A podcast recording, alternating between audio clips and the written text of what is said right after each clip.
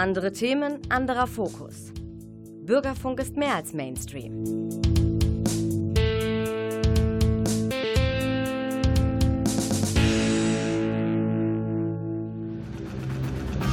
Theater Talk. Das Theater Münster im Gespräch.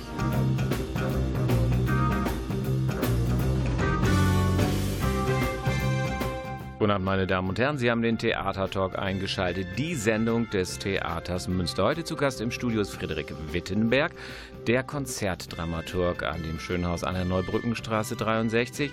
Wie entsteht eigentlich ein Konzertspielplan? Was für Konzertformate gibt es eigentlich? Und was erwartet Sie bis zum Ende der Spielzeit im Bereich Konzert? Dies und vieles mehr erfahren Sie in dieser Sendung.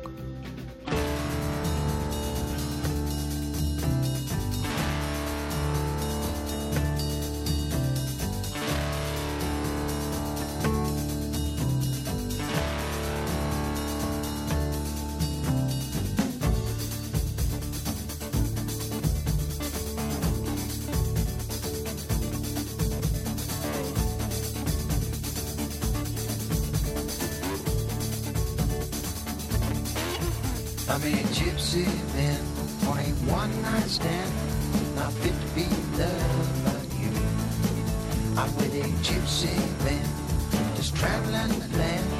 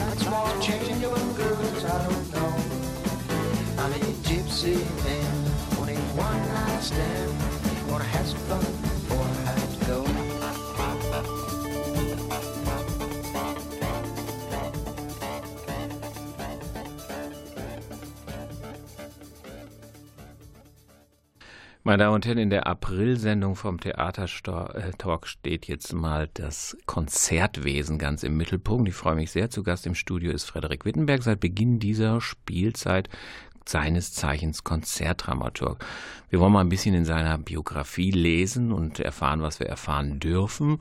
Frederik, dein Weg zum Theater. Wann gab es quasi da den ersten Entscheid? Welches Studium hast du absolviert? War die Familie dafür? War die dagegen? Musste es immer Theater sein? Gab es irgendwie Alternativen, die du im Kopf gehabt hast? Erzähl mal ein bisschen. Mm, ja, erstmal schönen guten Abend. Ähm, der Weg zur Musik war ja über, über die Jugend. Ich habe mit 13 angefangen, Geige zu spielen. Hatte auch dann erst überlegt, das auch zu studieren, also Orchestermusiker zu werden. Hab dann aber zu spät erfahren, dass man dann ja auch noch ein Nebeninstrument braucht und dann wollte ich aber unbedingt irgendwas mit Musik machen. Ach, das also braucht man, das wusste ich ja, nicht. Ja, ja, also man muss, man muss ein Harmonieinstrument spielen, also mhm. Klavier oder Gitarre, weil Geige ist ein reines Melodieinstrument, also man braucht dann immer noch was dazu. Mhm. Und äh, mir war aber klar, ich hatte dann irgendwie Feuer gefangen durch dieses Geigespiel. Ich wollte dann immer noch wissen, was sind das für Stücke, die ich da spiele, warum sind die so, wie sie sind. Und ähm, ich habe dann äh, Musikwissenschaft hier in Münster studiert. Mhm mh, wollte dann auch erst promovieren in diesem Fach, ähm, habe allerdings in meiner Magisterarbeit schon Sachen gemacht, die man für eine Promotion auch machen müsste. Was war es für ein Thema? War das ähm, ausbaufähig als äh, Ja, das hätte man, da hätte man noch tiefer schürfen mhm. können. Da ging es ums Oratorium im mhm. 19. Jahrhundert und das war immer so im politischen Kontext, Reichsgründung, Luther. Ähm, aber das hat mir dann gereicht. Also ich wollte dann nicht noch mehr. Kannst du immer noch machen. Ähm, ja, aber irgendwann ist der Zug auch mal abgefahren mhm. und ähm, das war dann für mich dann auch durch. Und ähm, dann war eine Zeit lang nicht so ganz klar, wohin geht die Reise, weil ich hatte dann meinen Abschluss in Musikwissenschaft und das ist ja dann immer die Frage an jeden Musikwissenschaftler, was macht man dann damit? Ähm, und ich habe dann ein Praktikum gemacht bei einem Musik- und Opernfestival in Baden-Württemberg, Rossini in Wildbad. Und das war für mich ein bisschen der Augenöffner. Das mhm. war dann für mich klar, da möcht, das möchte ich machen. Das ist auch etwas, wo ich ähm, meine Kenntnisse, die ich im Studium dann erworben hatte, anwenden konnte. Und äh, das habe ich dann 2011 und 12 gemacht. Habe mich dann auch natürlich immer wieder mal beworben, weil das waren immer nur so Jahresgeschichten, die ich gemacht habe. Hat nicht sofort funktioniert, aber es gab dann hier in Münster die Möglichkeit, eine Musikschule neu aufzubauen. Das mhm. war eine Musikschule für Rock und Pop. Die wurde neu gegründet und der Geschäftsführer hat jemanden gesucht, der das mit ihm zusammen aufbaut. Das habe ich drei Jahre gemacht. Und in dieser Zeit lagen aber im Grunde alles, was ich im Studium gemacht hatte, lag komplett brach. Also das war dann Organisation hauptsächlich, was ich gemacht habe. Ähm, war natürlich auch ein schöner Einblick, aber ich habe mir gedacht, das kann es nicht gewesen sein. Habe mich dann beworben in Hagen am Theater. Die haben auch einen Konzertdramaturgen gesucht und ähm, bin dann hin und die haben mich genommen.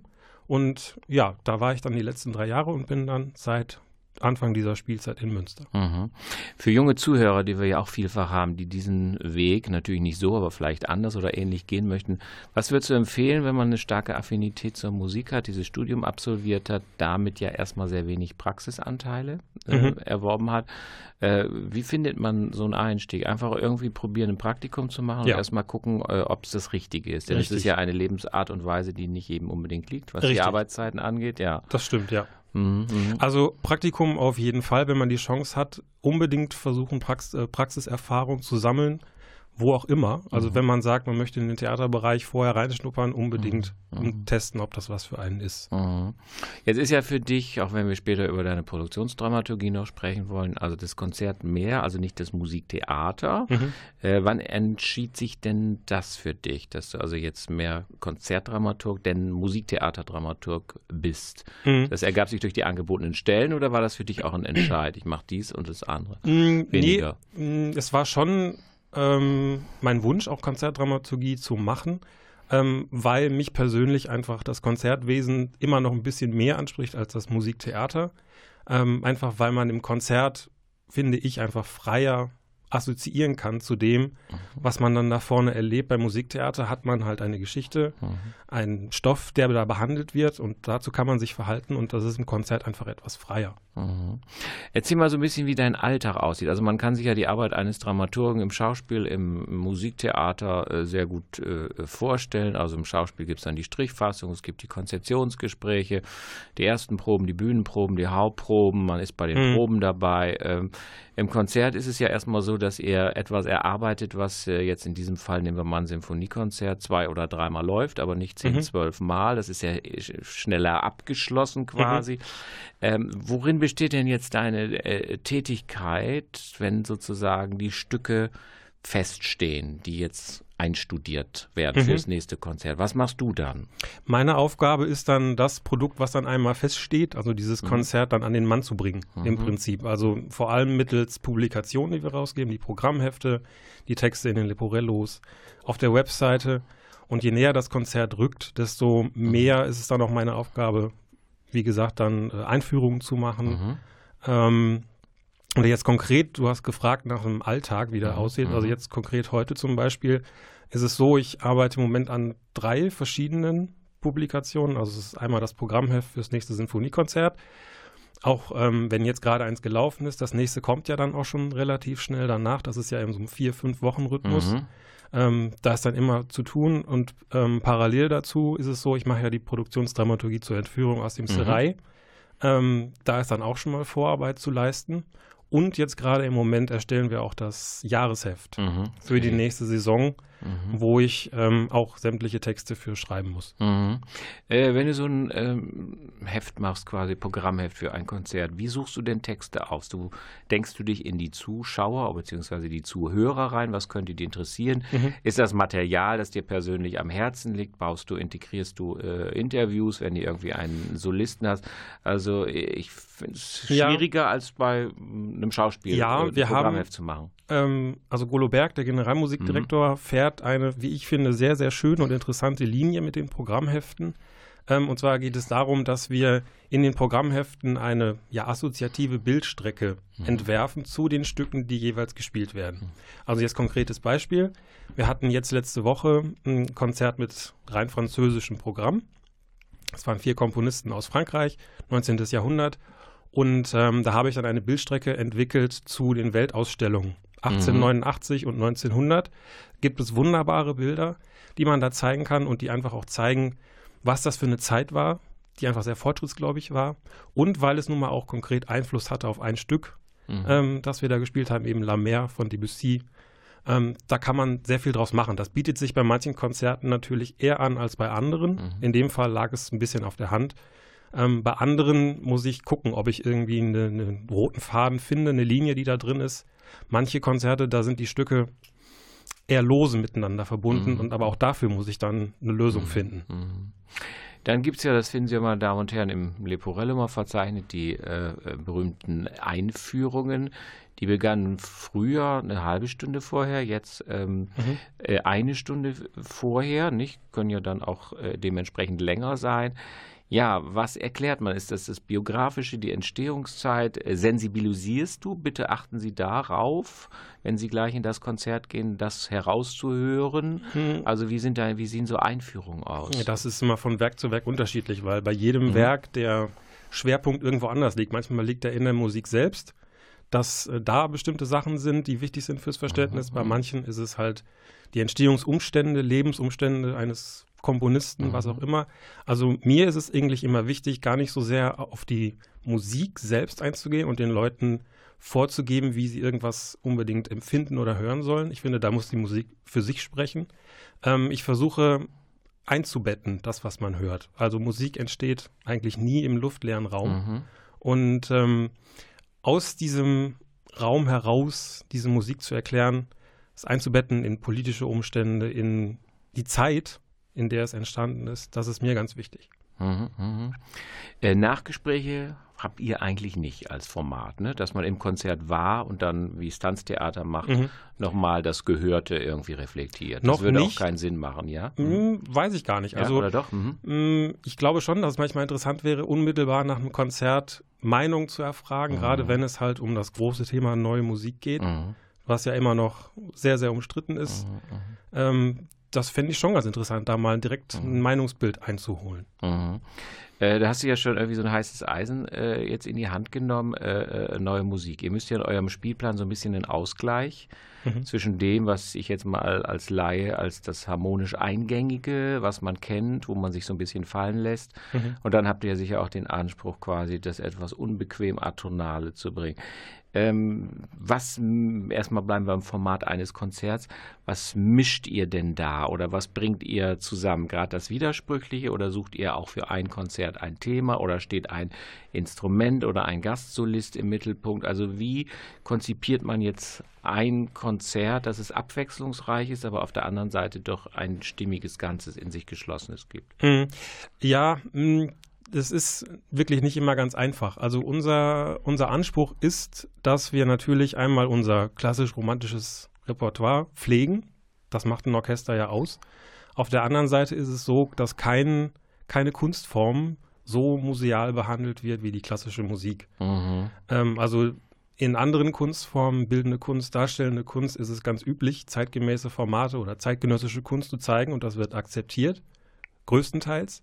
Und in der Musik ist das, warum auch immer, einfach nicht der Fall. Mhm. Und ähm, wir wissen nicht so ganz, woran es liegt. Klar, es ist natürlich nicht immer die eingängige Musik und das ist oft die Erwartung, die Leute mhm. haben, wenn sie ins Konzert gehen. Sie wollen eingängige Musik mhm. haben, wollen sich fallen lassen. Das ist auch gut. Mhm. Mhm. Den Anspruch darf man haben, aber wir wollen darauf hinaus, dass sich Leute tatsächlich auch ein bisschen mehr auseinandersetzen mit dem, was da auf der Bühne passiert und ein bisschen weg von diesem Gedanken, dass Konzerte immer nur eine reine Dienstleistung sind. Mhm. Dafür wäre natürlich wieder ein Nachgespräch interessant, ne? Richtig, genau dafür, ja. Mhm, mh, mh. Ähm, mal jetzt äh, von diesem kleinen Format auf so eine ganze Spielzeit. Jetzt äh, ist ja gerade äh, vor einigen Wochen sind die einzelnen Spielpläne der Sparten vorgestellt worden. Ähm, wie konzipiert man eine Spielzeit? Wie macht man das? Wie wählt man äh, aus? Sucht man ein Schwerpunktthema? Ist ein Jubiläum, also gut, jetzt ist ja bald Beethoven äh, äh, mhm. ja nicht, was dann vielleicht auch zu oft und zu viel gefeiert wird. Äh, ist so ein Jubiläum dann eher ein Ansporn, was zu machen oder sich gerade abzugrenzen, weil alle es machen? Also wie entsteht ein Konzertspielplan? Mhm. Also jetzt mal konkret auf dieses Jahr bezogen, ja. wo wir 100 Jahre Sinfonieorchester mhm. Münster mhm. feiern. ähm, ist es so, wir haben in jedem Konzert Komponisten, die mit Münster zu tun Mhm, haben. mhm. Sei es, dass sie in Münster gewirkt haben, aus der Stadt kommen, einfach um den Münsteranern und Münsteranerinnen ähm, die Musikgeschichte der Stadt Mhm. einfach ein bisschen näher zu bringen. Also hier ist dann doch mehr passiert, als man gedacht hat. Und ähm, das werden wir in diesem Jahr komplett durchziehen, also in jedem Konzert. Auch noch die ersten drei Konzerte in der neuen Spielzeit haben alle diesen Münsteraner Bezug. Und dann das Beethoven-Jahr 2020. Mhm. Klar, wir können nicht dran vorbei. Da führt kein Weg dran vorbei. Heißt das durchgängig oder einmal? Äh, Nee, also- auch da werden wir in jedem Konzert nicht unbedingt immer äh, Beethoven pur spielen. Das machen wir natürlich auch. Mhm. Aber wir werden auch Stücke spielen, die sich mit der Musik Beethovens beschäftigen. Mhm. Meine Damen und Herren, wenn Sie später eingeschaltet haben, zu Gast im Studio ist Frederik Wittenberg, Konzertdramaturg am Theater Münster. Jetzt aber ein bisschen Musik, nicht vom Sinfonieorchester Münster, sondern zusammengestellt von Klaus Blödo.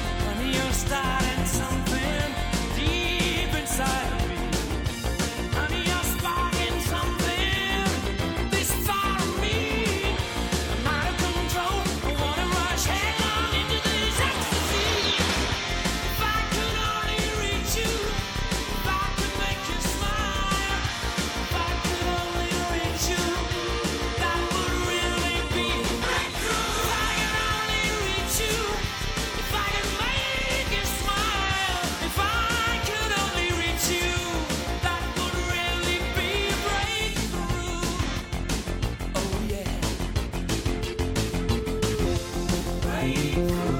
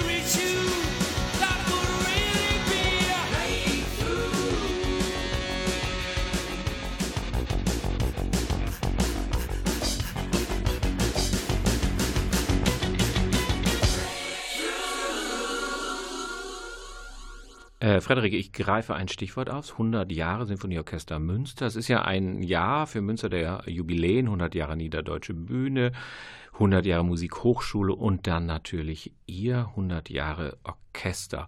Du hast schon äh, erwähnt quasi, ihr habt im Spielplan jetzt, äh, ja, ich würde mal doch sagen, überregional unbekanntere Komponisten aufgenommen. Ähm, die ja sind, ähm, warum so ein bisschen in Vergessenheit geraten? Also äh, weil sie quasi so aus dem westfälischen Sprengel nicht herauskamen. Ähm, wie habt ihr die entdeckt? Sind sie Fachleuten doch bekannt? Also diese Fundstücke, die ihr da präsentiert, wie, wie kamen die äh, ans Tageslicht quasi? Mhm. Also in dem Fall ist es ähm, in einem Fall relativ einfach, weil Fritz Vollbach, der Orchestergründer, eben auch Komponist war. Mhm. Und da lag es natürlich auf der Hand, dann auch Stücke von ihm zu spielen. Ähm, es gibt auch durchaus überregional bekannte Komponisten, die mit Münster zu tun haben, die Gebrüder Romberg. Mhm. Romberger so, Hof ist ja. Ja, wobei die mit denen gar nichts zu tun mhm. haben. Mhm. Ähm, von denen werden wir auch noch Stücke spielen. Mhm. Auch jetzt noch im Sinfoniekonzert im Mai werden wir mhm. ein Stück von denen haben. Und wir werden auch als kleine Vorschau auch mal Komponisten haben, wie zum Beispiel Moondog. Mhm. Ähm, eine super interessante Persönlichkeit. Kennt der eine oder andere. Ähm, Erwartet man auch nicht unbedingt mhm. im Sinfoniekonzert, aber das sind halt auch Persönlichkeiten des Musiklebens in Münster, mhm. die wir wichtig und entdeckenswert finden. Abgesehen von Moondog, sind das alles die anderen so äh, Größen des 19. Jahrhunderts? Oder, ähm, uns, ja, ja, hauptsächlich, ja. ja. Also vor allem auch 20. Jahrhundert. Ja. Wir haben auch noch einen Schüler von Fritz Vollbach dabei, mhm. den, glaube ich, auch wirklich niemand kennt. Mhm. Ähm, und, und heißt für euch Münzeraner, Sie sind hier geboren oder Sie hatten hier Ihre Wirkungsstätte? Ähm, ganz unterschiedlich. Ja. Viele sind in Münster geboren. Mhm. Ähm, einige haben auch in Münster ihre Ausbildung erhalten. Oder es gibt tatsächlich Stücke, die dann auch in Münster zum ersten Mal gespielt worden sind. Mhm, mh. ähm, 100 Jahre, ähm, gut, das ist sozusagen ein roter Faden, der sich so ein bisschen durchs Konzertprogramm zieht. Was habt ihr euch noch alles einfallen lassen, um dieses große Jubiläum zu feiern? Ja, das, ähm, da möchte ich gerne hier das Forum mal nutzen als Aufruf. Und zwar ja, werden wir äh, ein großes Mitsingkonzert veranstalten und zwar am 9. Juni, an Pfingstsonntag. Äh, wir suchen nach wie vor alle Sänger, äh, sangesfreudigen mhm. Münsteranerinnen und Münsteraner. Also man braucht auch keine Vorkenntnisse und zwar werden wir Carmina Burana singen auf dem Prinzipalmarkt mhm. mit großem Orchester. Und ja, wenn Sie da Interesse dran haben, schauen Sie auf unsere Website. Da finden Sie alle Informationen zum Ablauf. Da mhm. ist auch der Anmeldebogen. Und bitte keine Scheu haben, auch wenn jemand glaubt, er kann nicht singen. Das spielt keine Rolle. Man muss auch tatsächlich nicht alles mitsingen, mhm. sondern kann sich aussuchen, was man mitsingt. Und wer schon immer mal mit einem großen Orchester und dann auch noch auf dem Prinzipalmarkt im Herzen der Stadt ähm, mit uns Musik machen möchte, der ist herzlich eingeladen. Mhm.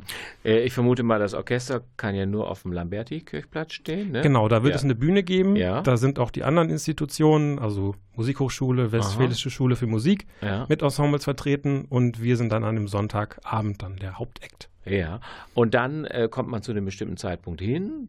Dann beginnt das Orchester zu spielen. Man hat quasi den Text, die Noten hat man quasi sich runtergeladen, erhält sie vor Ort. Ja, der Ablauf ist so. Ja. Also wir bieten eine Vorprobe an, mhm. getrennt nach Stimmen. Also jeder, der sich anmeldet, ähm, muss sich die Noten abholen an der Theaterkasse. Mhm. Auch kostenlos. Die ganze Teilnahme ist übrigens auch kostenlos. Mhm. Ähm, kann dann schon mal vorstudieren ein bisschen. Aber eigentlich ist der Ablauf so, dass dieses Stück innerhalb eines Tages, also an diesem Konzerttag selbst, eingeübt wird. Es gibt diese freiwillige Vorprobe am Samstagabend, die ist aufgeteilt nach den vier Stimmgruppen. Ähm, da werden wir noch mitteilen, wo das stattfinden wird. Und am Sonntagvormittag gibt es eine Probe im Theater im großen Haus äh, mit Golo Berg dann auch, nur mit Klavier. Mhm. Da wird dann ein bisschen geprobt und dann gibt es eine Generalprobe auf dem Prinzipalmarkt am Nachmittag und am Abend dann das Konzert. Ist das eine Form oder passt der Begriff nicht vom Rudelsingen? Ja, ja. Ist so sowas, in ne? der Form ist das. Ja. Was wir ja schon oder ihr am Theaterfest genau. einmal. Also da geht es nicht um Perfektion, sondern da. Mitmachfreude. Genau. Ja. Das Aha. Gemeinschaftserlebnis steht Aha. da im Mittelpunkt. Ja.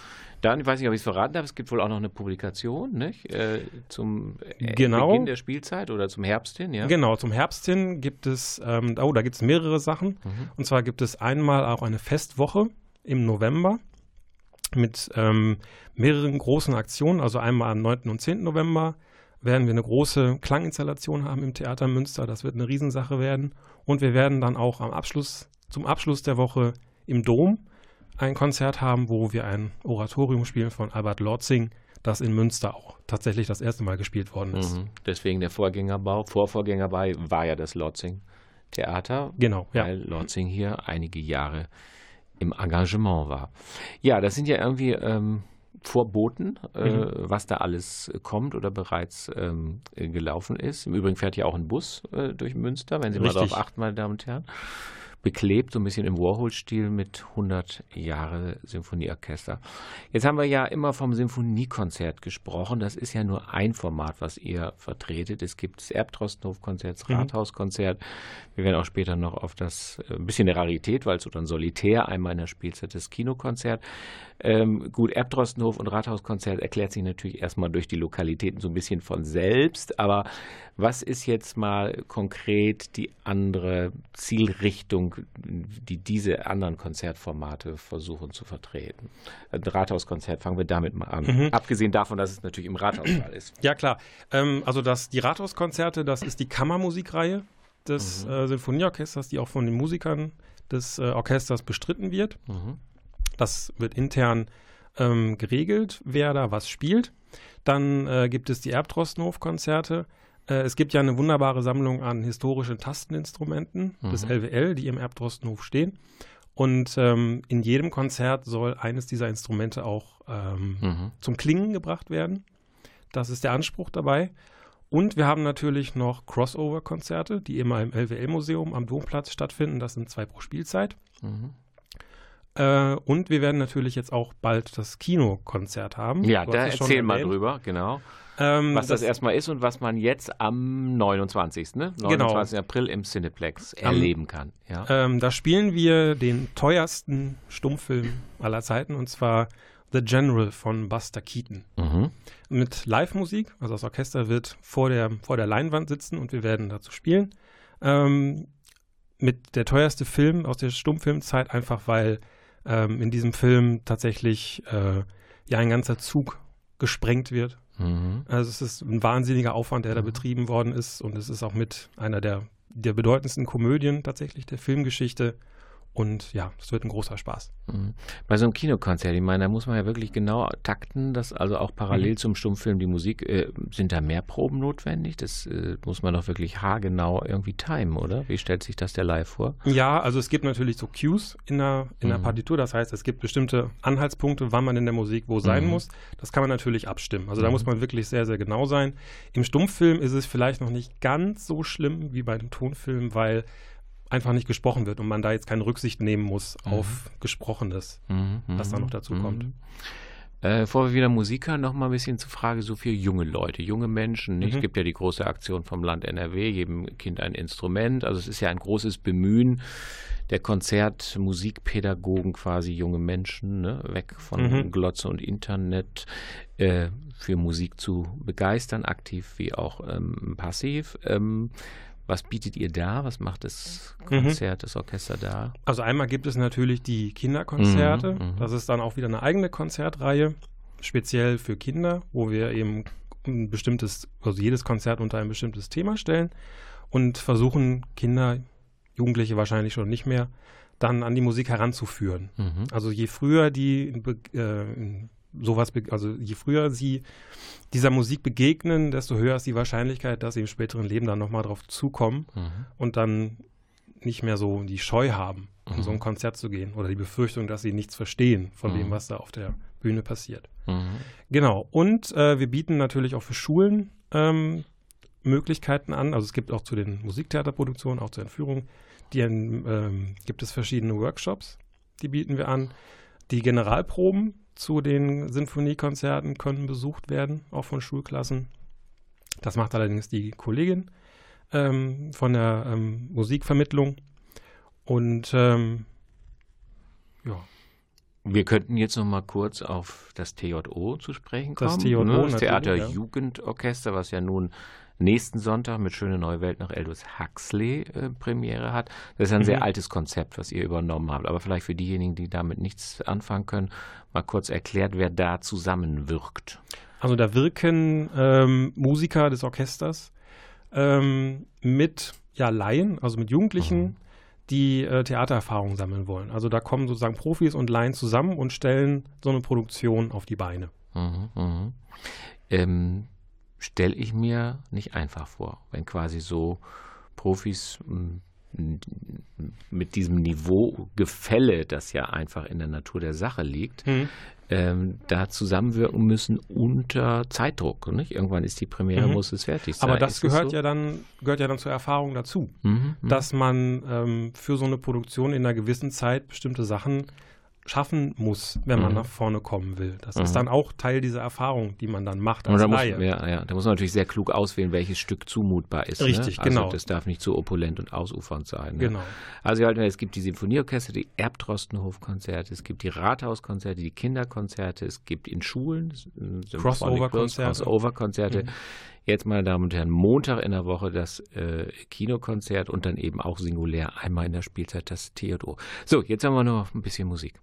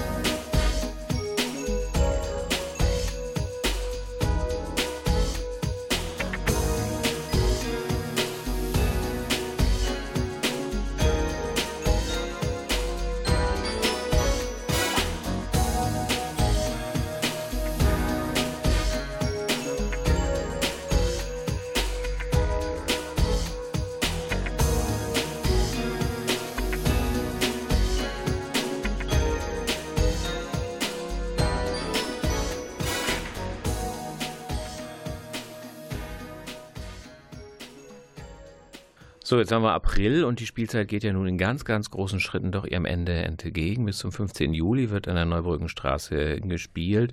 Jetzt mal Frederik Wittenberg heute zu Gast, unser Konzertdramaturg. Was erwartet denn die Zuhörer jetzt noch quasi im Bereich Musiktheater?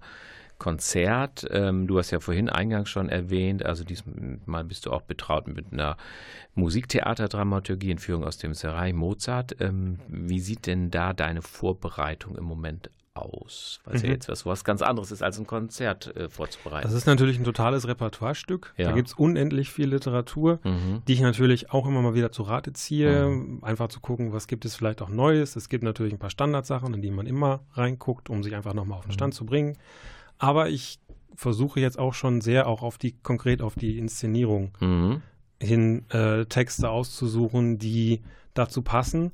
Denn ähm, die Lesart unserer Entführung, die am 18. Mai Premiere hat, wird ähm, dann doch eine andere sein als das, was man erwartet. Mhm. Also Kannst du was verraten, ohne zu viel zu verraten? Was mm, ist also ich glaube, man muss sich äh, im Jahr 2019 verabschieden von jeglichen Türkei-Klischees mit Palmen mhm. und Orient und äh, mhm. Es wird damit nicht viel zu tun haben. Mhm, mhm. okay, es bleibt also spannend. Ne? Dann gibt es die A-Serenaden, die ist ja auch genau, wieder, da seid ihr auch beteiligt. Mhm. Ne? Mit was dann konkret? Was macht ihr äh, da? Am 6. Juli mhm. die A-Serenaden mit einem Festkonzert. Zehn Jahre gibt es die A-Serenaden und es wird eine große Richard Wagner-Gala sein.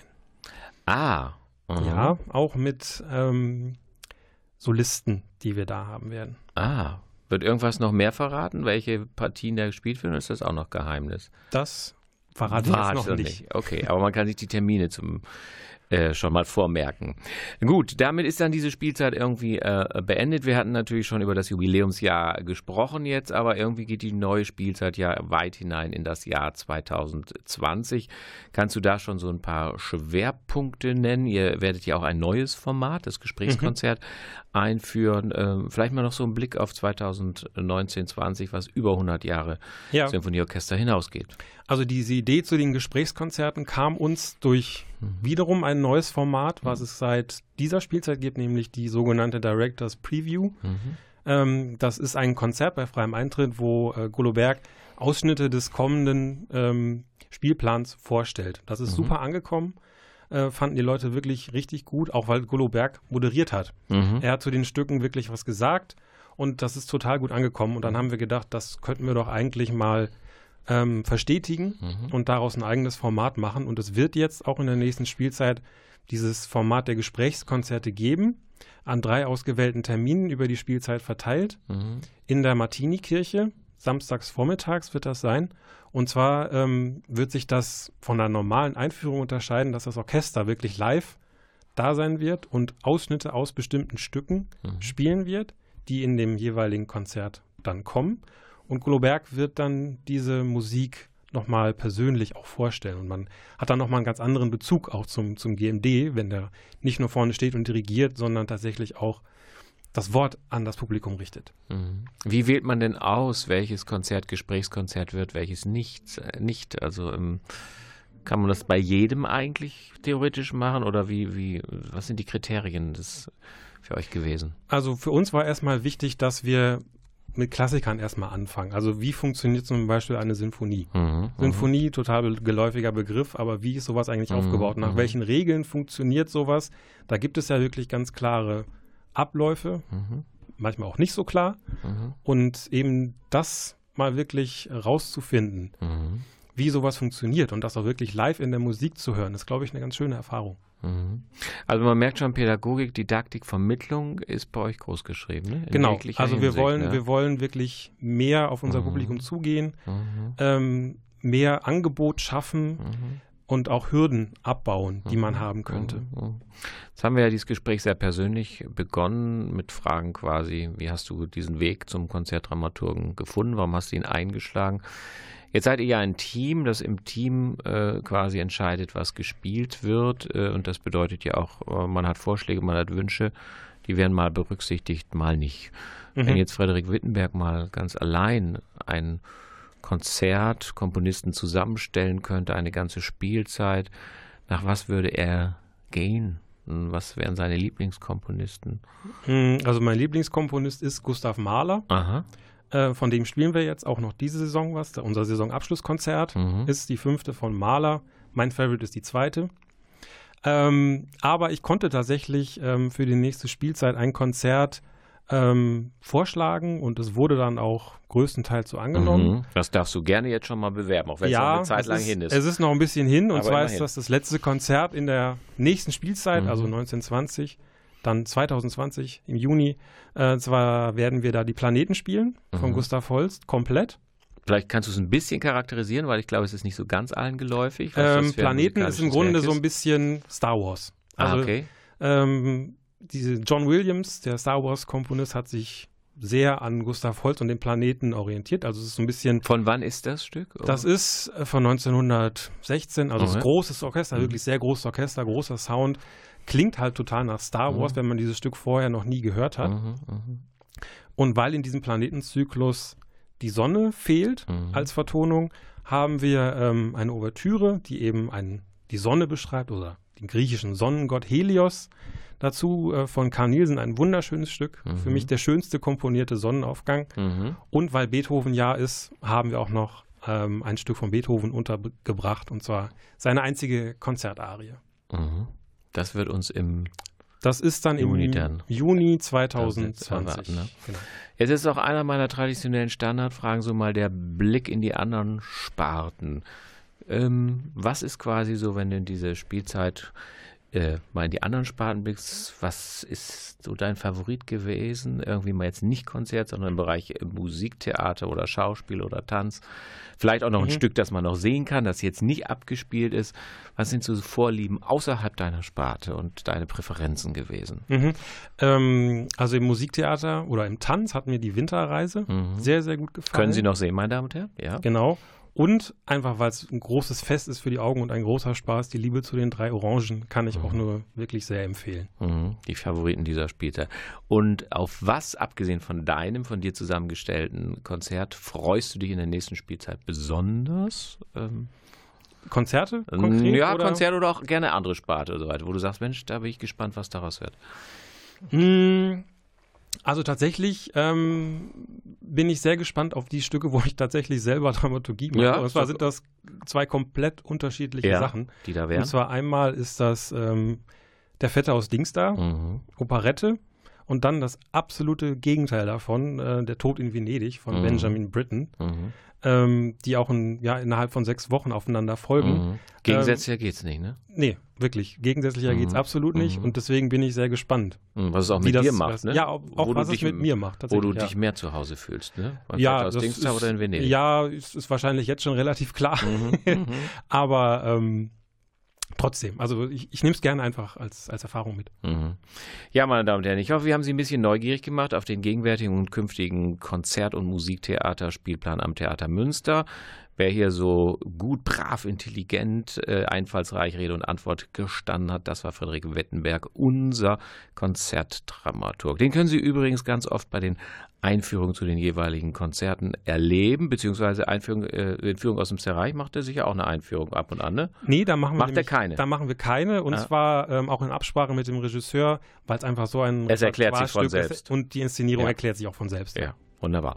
Okay, wir hören uns im Mai wieder mit einem Thema, das wir jetzt noch nicht wissen. Viel Spaß, äh, wenn der Frühling jetzt endlich kommt und wenn mal schlechtes Wetter ist oder auch bei gutem Wetter, freuen wir uns, wenn Sie uns besuchen in der Neubrückenstraße 63. Wir sind fast immer für Sie da. Tschüss und auf Wiederhören im Mai. What a difference a day makes. 24 little hours the sun and the flowers